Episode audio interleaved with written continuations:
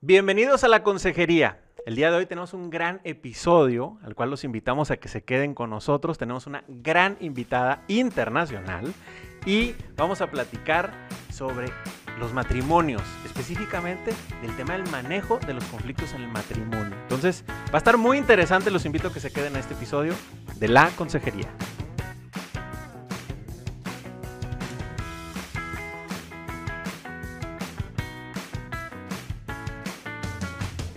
Hola, ¿qué tal? Bienvenidos a la consejería. Yo soy Carla García. Junto con Indalecio Montemayor transmitimos este video podcast desde Monterrey, Nuevo León, México. El día de hoy tenemos de invitada a Susana Díaz. Muchísimas gracias por estar aquí. Ella es originaria de Lima, Perú. Es esposa, madre, abuela, educadora. Eh, por su formación, tiene maestría en teorías y prácticas educativas, pero sobre todo es experta en tutoría y orientación familiar y tiene muchísima experiencia dirigiendo centros educativos por allá en Perú. Y pues hoy nos va a hablar de un tema que nos interesa a todos y que es el manejo de conflictos en el matrimonio. Gracias Susana por estar con nosotros. Encantadísima de estar con ustedes. Gracias por invitarme a este episodio de la consejería.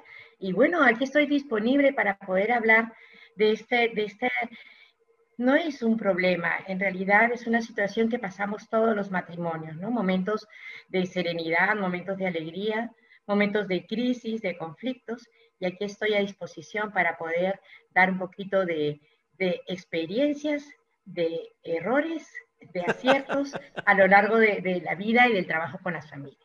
Susana, el tema, ya nada más cuando le decimos a alguien conflicto matrimonial, le sacamos la vuelta queremos evadirlo, queremos voltear a otro lugar, no queremos abordar el tema. Este, ¿qué, qué, tú nos dices referente a esto? Mira, eh, creo que la palabra conflicto suena como una situación eh, casi eh, permanente de crisis que podría abordar un matrimonio, ¿no? Y los conflictos pueden ser fundamentalmente episodios difíciles que se dan a lo largo de una vida en pareja, de, una, de la vida conyugal, ¿no?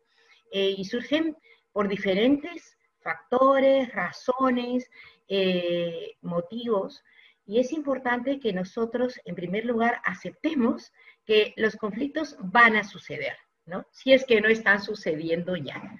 Y que eh, requieren, por nuestra parte, una ah, mirada sincera, ¿no? Para aceptar, oye, aquí en esto tenemos un pequeño problema o tenemos un gran problema, ¿no?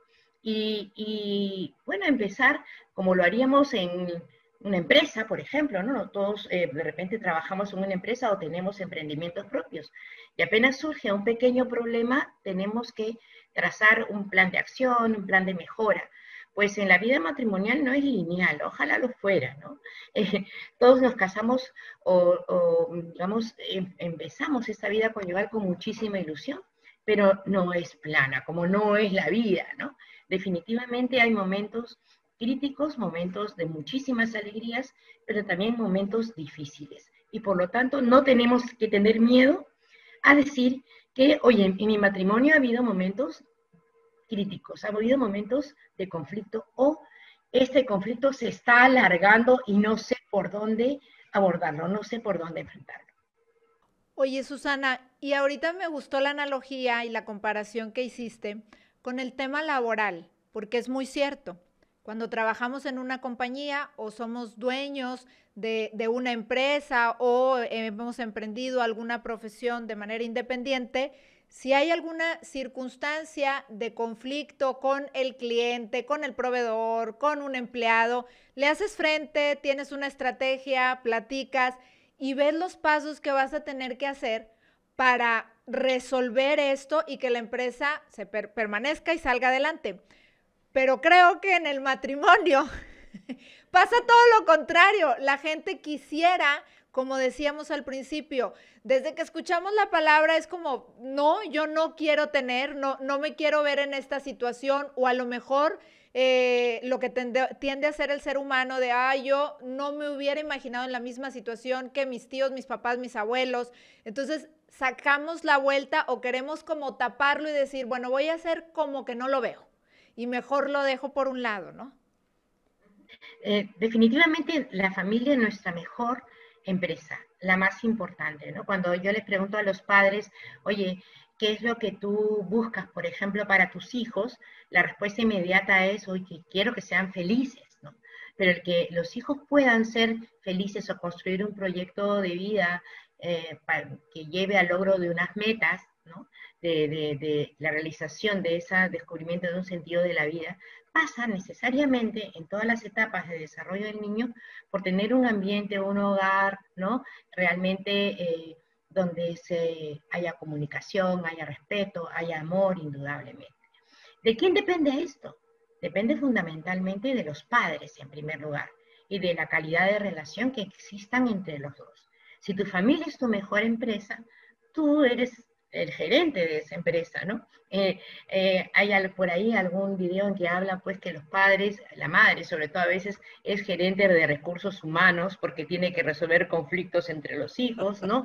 Es este, gerente de logística porque tiene que ocuparse de que estén todos los recursos de la casa, eh, digamos, no sé, los alimentos con ayuda o también a veces son los padres quienes comparten este encargo y así podríamos enumerar una serie de tareas y funciones que hay haciendo la analogía con una empresa.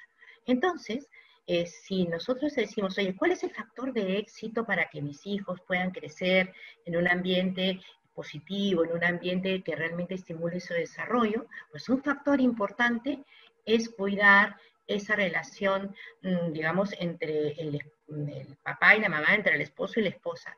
Y por ello es que hay que tener primero el tiempo para hacer la pausa y sentarse y decir, oye, ¿cómo estamos? ¿No? ¿Cómo, ¿Cómo nos está yendo? ¿Cómo vamos? Pausas que el día a día a veces no nos permite y que hay que buscarlas, que hay que crearlas de manera eh, intencional, ¿no? Eh, tiempos, momentos, eh, para poder hablar de, de, cómo vamos nosotros, cómo nos sentimos, pero sobre todo cómo podemos ir enfrentando los desafíos que conlleva sacar adelante la familia y también nosotros seguir desarrollándonos y creciendo como personas. De acuerdo. Y, yo creo que en ese momento de silencio, ese momento que, que, nos estás diciendo, es un alto, es un tiempo fuera para, pensar, para recapacitar, es, la invitación que nos estás haciendo. Pero yo, creo que dentro de ese tiempo también eh, quizá vale la pena eh, analizar o pensar si estamos nosotros digo, hoy que ya somos, eh, tenemos matrimonio, que tenemos una familia, a lo mejor estamos replicando prácticas de nuestros papás, ¿no? Que, esa es la única herramienta que teníamos para poderlo poner al servicio de nuestro matrimonio, ¿no? Sí, eh, mira, yo creo que de nuestros padres nos queda muchísimo siempre, ¿no? Ellos han impreso una huella que nosotros replicamos en muchas cosas, en nuestra relación de, pareja, en la forma como educamos a nuestros hijos, hasta en consejos sencillos domésticos, ¿no? Para resolver, no sé, pues cómo se plancha mejor una camisa, ¿no? Mi mamá me dijo, ¿no? Es, muy bien. Eh, de todo lo que nosotros, o sea, nosotros somos, cada uno un ser humano, sabemos, singular, distinto, diferente, cada uno lleva y aporta a, la unidad conyugal su propia historia, su propia experiencia, ¿no? Pero con un objetivo común. El primero, el inicial, es compartir juntos una vida. Y por lo tanto nace del, del, deseo de cada uno de querer, de querer la felicidad del otro, de querer amar, de querer querer, ¿ok? Ese querer es el que a veces se puede ir diluyendo en el tiempo a medida que el matrimonio o la vida de pareja va pasando por diversas etapas y ciclos. Podemos hablar luego un poquito de esas etapas, ¿no? Pero a pesar de que vaya transcurriendo el tiempo, es tarea común del esposo y de la esposa en seguir manteniendo ese querer. O sea, quiero quererte. Hay veces que ya no me provoca querer, hay veces que te quiero ahorcar, hay veces que quiero tirar la toalla, ¿no?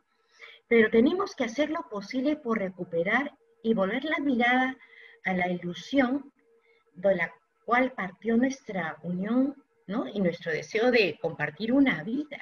Luego a ese deseo se añade todas las metas que tenemos en relación con los hijos, pero tenemos que tratar de mantenerlo o de revivir. Eh, yo siempre he dicho que el matrimonio es como tu único hijo, ¿no? Y que si se enfermara tu único hijo de gravedad, ¿no? Tú pondrías todos los medios, los eh, conocidos y los por conocerse, para ayudar a tu hijo a que se cure o se sane. En el caso del matrimonio, vale la pena poner todos los medios, aunque parezca que a veces ya la ilusión o el amor se ha acabado. Y por eso lo que tú decías, hemos aprendido mucho de la forma de llevar la familia y llevar el matrimonio de nuestros padres. Y, pero aprendemos a veces todo lo positivo, pero también a veces algunas cosas que hoy deberían cambiarse miradas, por ejemplo, compartir las tareas del hogar, ¿no? Antes esto no era tan usual, ¿no? Pero creo que eso es una, hay que quedarnos con lo positivo para poder enfrentar las dificultades de la vida de hoy, que son, por cierto, algunas muy distintas a las que tuvieron que enfrentar nuestros padres hace unas décadas atrás. Oye, me encantó, Susana, el, nuestro único hijo, ¿no? Porque nos deja esa eh, reflexión de todo lo que tenemos que luchar por hacer frente a cualquier cosa que pase y salvar nuestro matrimonio.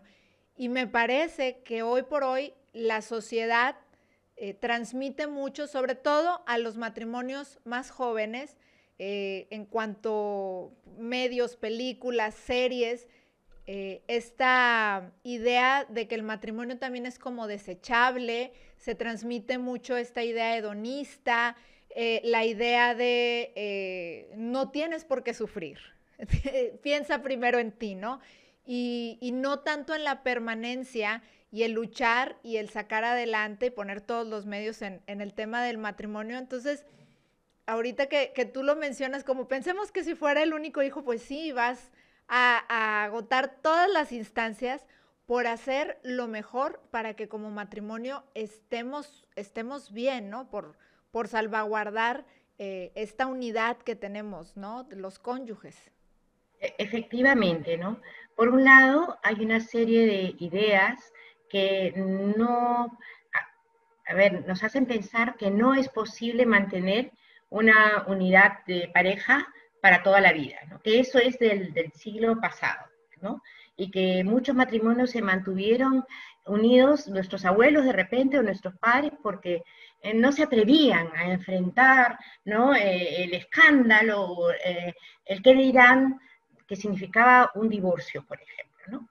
Y en realidad sí es posible amar para toda la vida, ¿no? O sea, pero implica muchísimo virtudes personales de cada uno de los cónyuges, ¿no? O sea, significa, por ejemplo, ser capaz de ser generoso, de deponer mm, esos intereses propios para hacer feliz al otro. ¿no? O sea, aquí hay una pregunta clave que mm, hacemos muchísimo, bueno, me hago yo misma y hacemos a los matrimonios.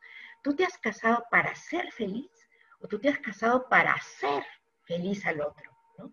¿Cuál es la, misión de una persona que se casa? Es procurar la felicidad del otro, ¿no? Bueno, nos hemos casado, ¿no? Qué lindo, hoy día celebramos nuestra boda y qué suerte tienes, me tienes a mí para que tú ahora te ocupes de hacerme feliz. Esa mirada que se vuelca hacia el otro, de darse, de entregarse, de hacer todo lo posible, que se traduce en infinitos detalles de delicadeza, de renuncia, de sacrificio, de comprensión, etcétera, etcétera, pues es, esa mirada a veces se pierde. Porque la cultura, como bien decía Carla, nos dice, no, mira, tú importas, o sea, ¿tú por qué, eh, no sé, tendrías que servirle la comida y esperarlo? ¿Acaso tú no estás cansada también de haber trabajado todo el día? Hija, tú importas, anda, acuéstate, ¿no? O sea, y que él se caliente su comida. Y, y lo hago porque eh, es una posición machista. No. Espero a mi marido a que él regrese a trabajar, aunque yo esté cansada, porque lo quiero, porque lo amo, porque disfruto sentarme con él y escuchar sus preocupaciones o simplemente sus ganas de no hablar en ese momento. Y viceversa, ¿no? Y viceversa, porque es de ida y vuelta. Y aquí viene un tema que las parejas muchas veces comentan y es, es que yo doy más en la relación y lo que recibo, ¿no? Es muy poco. Oye, eh, ¿quién tiene esa medida? ¿no? O sea, ¿quién tiene esa medida? ¿Se pesa? ¿Se mide con una, con una cinta métrica? En, en realidad, hay etapas y por eso hablamos de que somos complementos. Hay etapas a lo mejor de que ella está muy agobiada por el trabajo o por la crianza de los hijos o por cualquier situación personal y que no está con sea, tolerancia cero, ¿no? Para ser comprensiva, para escuchar. Entonces, le toca a él aportar mucho más en ese momento en la relación de pareja. Y viceversa y al revés. Porque para eso decimos somos complemento. Pero detrás, ¿qué tiene que haber? El deseo permanente a lo largo de todos los años de querer hacerte feliz. Y ojo, ese querer hacerte feliz no solamente es un acto de la afectividad, es decir, no brota solamente de la emoción o del sentimiento.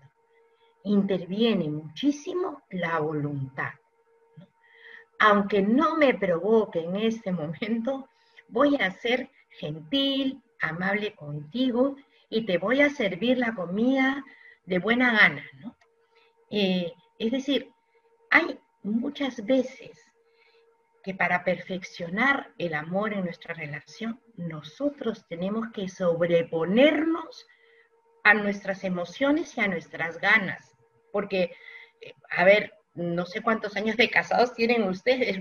Yo tengo ya más de, más de treinta y pico de años de casada y por supuesto que hay veces que no dice, mira, es que no tengo ganas, no quiero ni mirarlo, ¿no?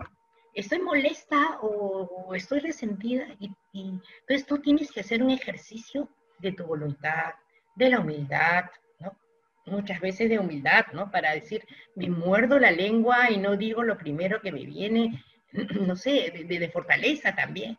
Entonces, eh, en la relación, la calidad de la relación tiene mucho que ver con la calidad de personas que cada uno de los cónyuges somos. Cómo nosotros nos procuramos ser mejor persona para el otro, para procurar esa felicidad. Y a veces no lo vemos así, pensamos que es, es que la comunicación no va, ¿no? Es que la intimidad no nos está yendo bien. Es que hace tiempo que dejamos de contarnos nuestras cosas y ahora se las contamos a la amiga, al vecino, a, la suegra, a la mamá. Entonces, eh, creo que depende muchísimo de la calidad de personas que somos y lo que aportamos con lo que somos a esa relación. Mi siguiente pregunta se me hace que va muy relacionada con lo que acabas de decir, porque yo, yo lo que eh, te, quería preguntar era ¿qué consejo le darías a un matrimonio, a un miembro del matrimonio, que, dice algo similar a lo que estás diciendo? O sea, venimos cargando mucho dolor, nos hemos herido, nos hemos, este, a lo mejor dejado de hablar, este, o sea, ha, ha, pasado ya tanta historia que a lo mejor sienten que están cargando y que dicen, oye, me hace sentido esto que me estás diciendo, tengo que mejorar yo en lo individual. ¿Cómo doy ese primer paso? Porque este, a veces también la vergüenza les puede ganar, pero ¿cómo dar esos primeros pasos para transformar esa historia que quieren cambiar? Eh, mira, mientras exista un pequeño resquicio de deseo de mejorar y mantenerse unidos, eso es algo sobre lo cual podemos empezar a trabajar y hacerlo crecer. Cuando nosotros trabajamos con algunos matrimonios, no lo hacemos en una terapia de pareja, lo hacemos individualmente, ¿no? O sea, primero, a ver, Indalecio, ¿no? Por ejemplo, ¿no? Tú, vamos a ver, tú dices que Carla no sé qué, no sé cuántos, pero a ver, tú, ¿cómo respondes ante, por ejemplo, ¿no? Si Carla te contestó mal en un momento de cólera, eh, ¿y cómo tú has respondido?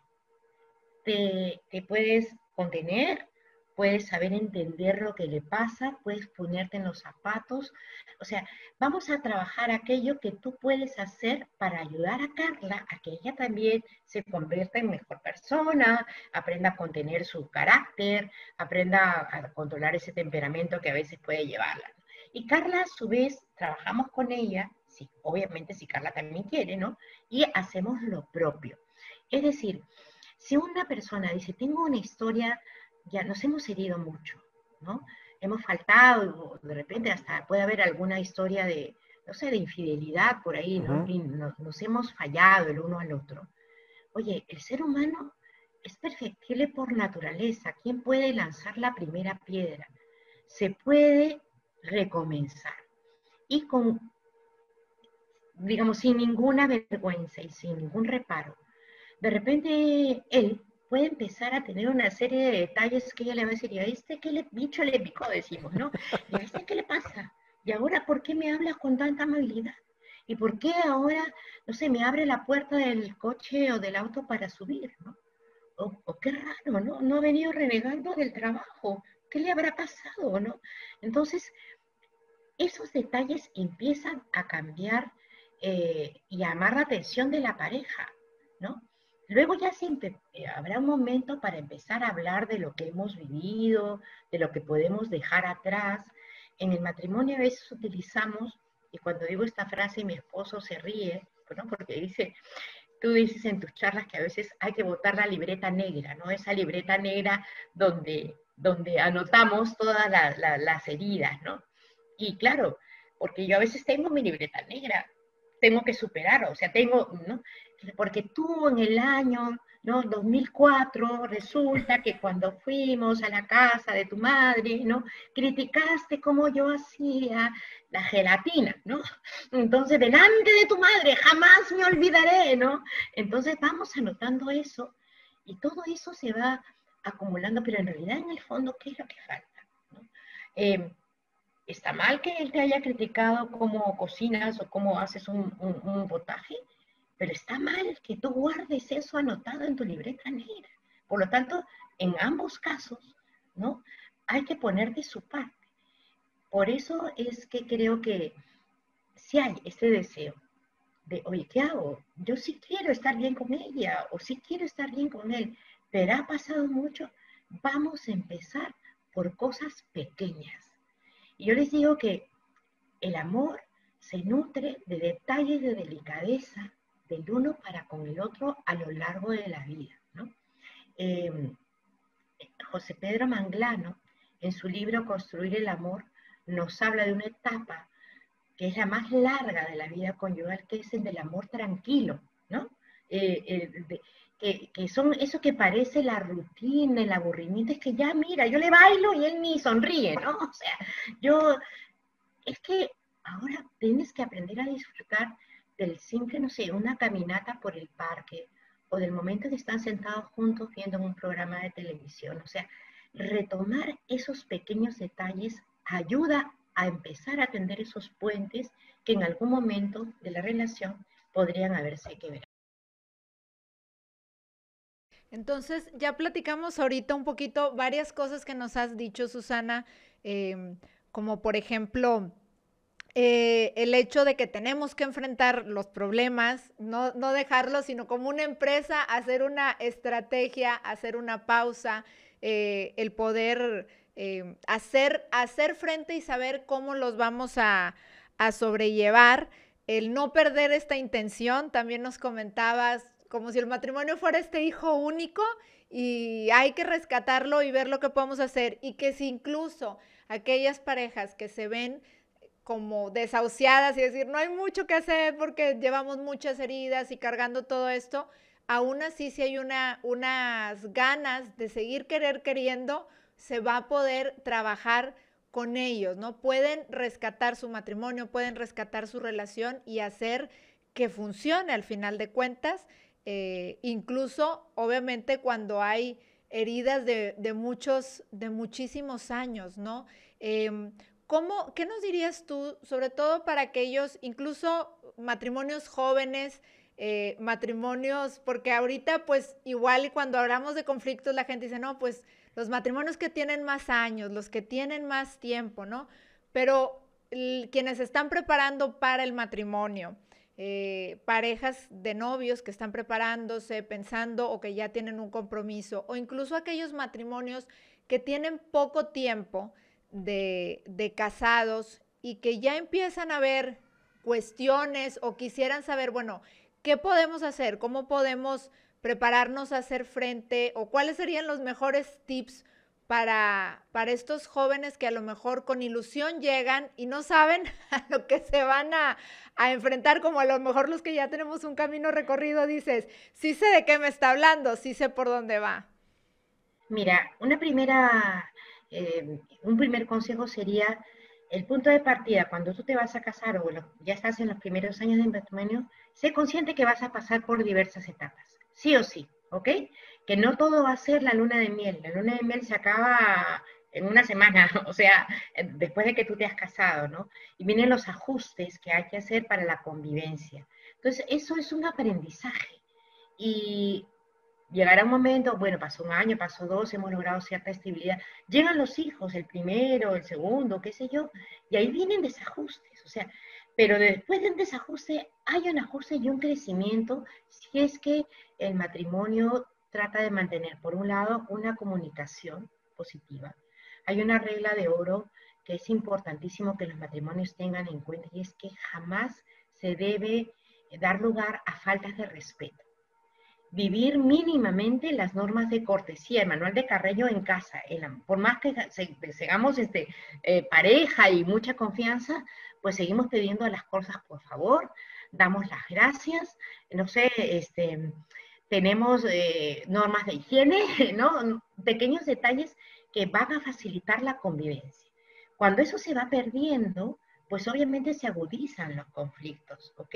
Entonces, una cosa que yo les eh, recomiendo a las parejas jóvenes es cuiden muchísimo esos detalles de delicadeza y el respeto a ciertas normas básicas de cortesía, que eso jamás se pierda de consideración. Lo mínimo que harías tú con un amigo, ¿no? Íntimo que invitas a tu casa, siempre, no sé, el, el saludo de la mañana, el desear las buenas noches, ¿no? Luego otro tema importante es no discutas o no trates de dialogar cuando uno de los dos o los dos estén muy enojados. Es mejor, eh, por ahí dicen, no, no te vayan a la cama enojados. No, es que a veces es mejor irse a la cama enojados y hablar con calma cuando se haya disipado las emociones al día siguiente. Lo que no puede pasar es que llevamos siete días en que no nos dirigimos la palabra, ¿no? O sea, recordemos que la forma como nosotros nos relacionamos y nos queremos es lo que nuestros hijos van a percibir y van a ir interiorizando como concepción de lo que es el amor, como la concepción de lo que es la relación de pareja, la relación en la familia. Y por lo tanto, por más que nosotros digamos, no, oye, ellos están grandes, tienen que entender porque los papás no nos entendemos, esto va dejando una huella de mucho dolor, en los niños. Y por eso cuando yo me refiero que al matrimonio hay que hacer todo lo posible por salvarlo, es porque impacta en los niños las crisis cuando papá y mamá se separan o cuando eh, viven discutiendo todo el tiempo. Por eso es importantísimo que cuando aparecen los primeros, digamos, eh, alertas de, de dificultades en el matrimonio, busquemos ayuda oportuna lo conversemos entre nosotros y si no vemos que no nos estamos entendiendo, busquemos ayuda, porque eh, igual, repito, y voy al mismo ejemplo, perdonen que lo reitere, si tu hijo está enfermo, no vas a esperar que tenga 40 de fiebre, ¿no? O que ya esté semi-inconsciente para llevarlo al médico. Al primer síntoma tú lo estás llevando, y este chiquito no lo veo bien, está medio pálido, ¿no? No come. vamos a llevarlo a ver que le hagan un chequeo pues igual el matrimonio. ¿no? Y, un tip más, se pueden dar mucho, por favor, yo no tengo acá un libro de secretos, ¿no? Del matrimonio feliz, para nada, eh, pero mm, es saber buscar los momentos, espacios y tiempos para estar solos como pareja, ¿no? Una escapadita un fin de semana o un día donde los abuelos nos ayudan, o la hermana, la cuñada, la madrina, a cuidar a los niños, ¿no? O reservamos, ahora en la pandemia difícil, pero digamos, reservamos los jueves porque todos los jueves o nos vamos a tomar un café o un traguito o al cine, donde hablamos de nosotros, donde recordamos, ¿no?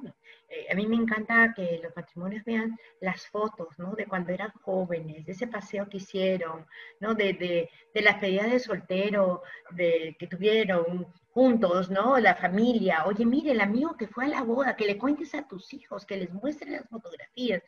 Eso como vuelve a, a revivir muchas veces la ilusión con la cual nosotros nos casamos, ¿no? Con la cual nosotros empezamos nuestra, nuestra vida de familia. Susana, eh, el, digo, tú lo acabas de decir, no hay una fórmula, no hay un, no hay un, no hay pasos.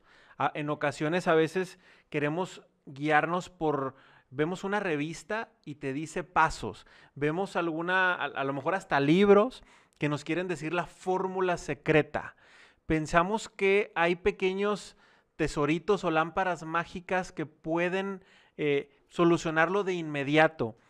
Y tú nos estás diciendo que esto requiere una intencionalidad, una voluntad, requiere tiempo, requiere dedicación. Trabajo. Requiere mucho trabajo, como una empresa, como, bien lo has dicho. Este, ¿Tú qué le dirías a esa gente que, está, que, quisiera que se solucionara este, eh, eh, a lo mejor esa, esa, esa situación de intranquilidad que está viviendo en este momento? Mira, yo le diría, empieza eh, a trabajar ese deseo de revivir el amor en tu, en tu, relación con pequeños detalles. O sea, por ejemplo, ya yo le doy unos tips, no sé, le dejas un, tú conoces mejor a tu, a tu pareja, ¿no? Lo que a ella le gusta, ¿no? Y de repente te apareces con un chocolate que a ella le gusta, ¿no? Y aunque te lo tire sobre la mesa porque está muy enojada por todo esto, tú al segundo día le sigues trayendo el chocolate, ¿no? Y así pequeños detalles que puedan agradarle la vida. A veces lo que más agrada son detalles de ayuda en casa, ¿no? Oye, mira, o algo que no hacía hace tiempo, pues, no sé, ya, te guardé la ropa recién planchada en tus cajones y la ordené. Probablemente la reacción del, cónyuge, como es algo que hacía tiempo que no hacías, o sea, como decía hace un rato, oye, ¿qué le pasa, no? Eh, llame la atención. Pero si vas sumando estos pequeños detalles de delicadeza, volverás a atraer la, atención del, del, otro para ver, oye, realmente parece que sí me quiere. Generalmente se va deteriorando la relación porque pensamos que el otro ha perdido interés por nosotros, ¿no?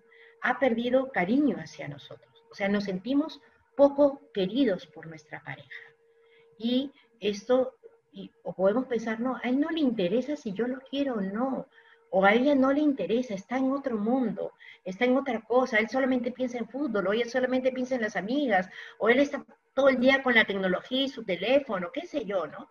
Entonces, yo creo que si empezamos eh, dando una y otra vez, aunque no recibas nada a cambio, ojo, aunque a lo mejor recibas respuestas hasta de, oye, no me interesa tu chocolate, llévatelo, ¿no? no me, para mí no significa nada que ahora te pongas a ayudarme en la casa cuando todos estos años te desentendiste de los hijos y no me quisiste. O sea, no importan esas reacciones. Insiste, insiste, insiste tantas veces como, como cuando le enamorabas o lo enamorabas y de repente no te hacía caso, ¿no? Insiste porque eso puede ir ablandando el corazón, que de repente se ha em, puesto una coraza porque necesitaba defenderse, ¿no? Pensaba que había cosas de las que había defenderse.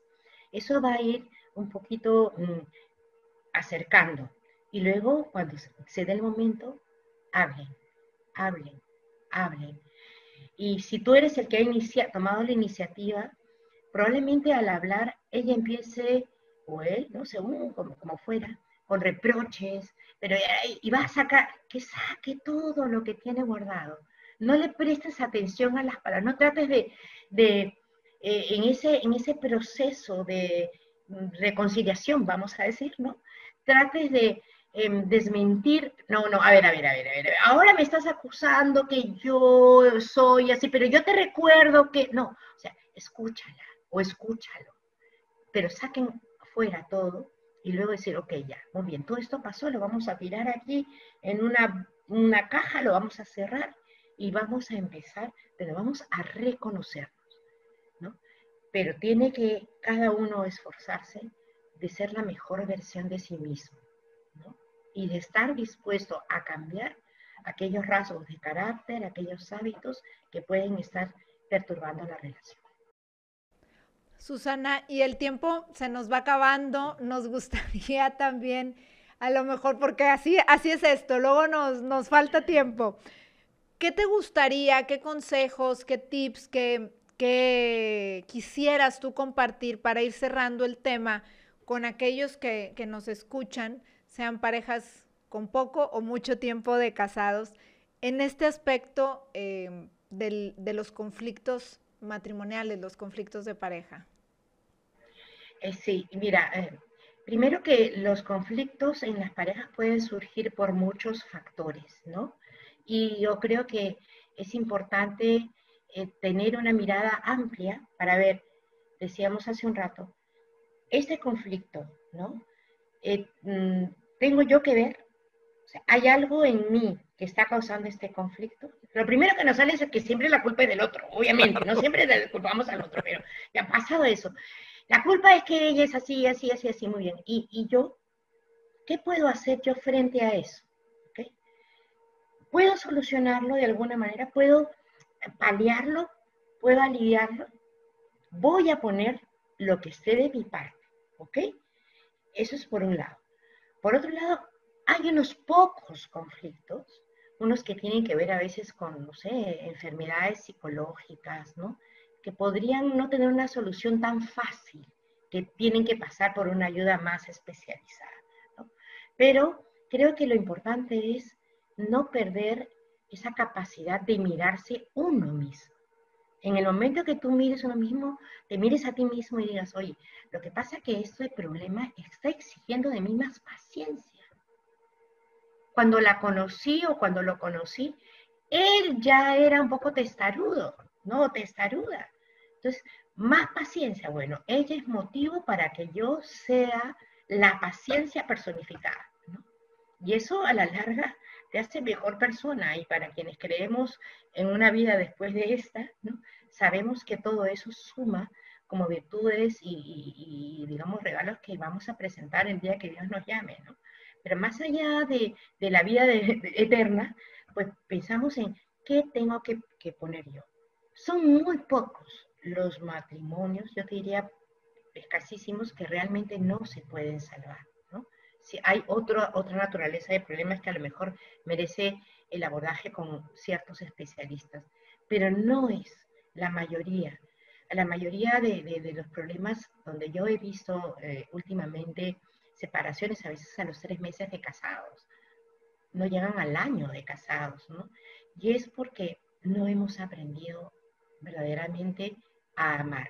Y por lo tanto, eh, no vamos a encontrar la persona perfecta que desde el primer día calza con nosotros. El amor se construye.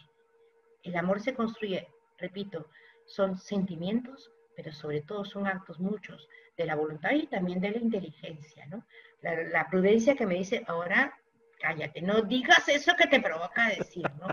Ahora, pues, esto no lo comentes. Por ejemplo, yo les pido mucho que en los problemas de pareja, el tercero, sobre todo cuando es un amigo cercano, un familiar, la suegra, la cuñada, sale sobrando.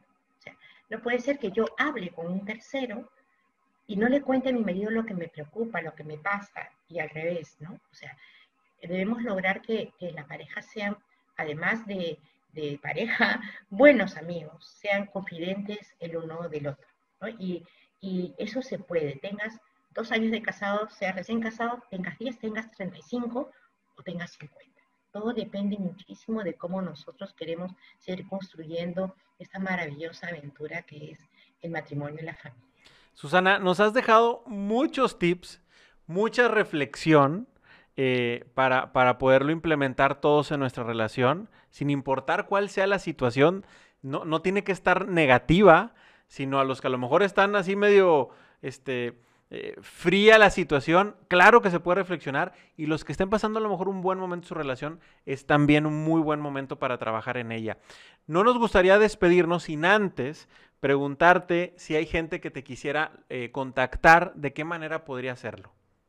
Mira, la manera más fácil es entrar a la página nuestra, eh, la empresa donde yo trabajo, el asesoramiento se llama Calai, con Q, Q-A-L-A-Y, Calai es una palabra quechua que significa servir. Busquen Calai, Perú, y van a encontrar allí y desde allí pueden contactarme. Ahí están mis correos electrónicos y mi teléfono. Es lo más fácil, creo, y yo encantada de poderlos ayudar, en volver a estar eh, de repente en la consejería en algún momento y, y de verdad que espero que estas experiencias puedan ayudarles, sobre todo animarles, ¿no? Cuiden y, tiene solución. No, no den por desahuciado el matrimonio, tiene solución. Excelente, excelente. Como quiera, vamos a dejarlo aquí. La gente que nos está viendo van a, van a encontrar aquí la liga para eh, esa página web que nos estás compartiendo. Susana, muchísimas gracias. Nos dio mucho gusto tenerte en este episodio de la consejería. Encantadísima, gracias Indalecio, gracias Carla y muchísimas gracias a todos los que eh, nos van escuchando y que puedan aprovechar estas pequeñas experiencias y estos consejos que les hemos dado. Gracias.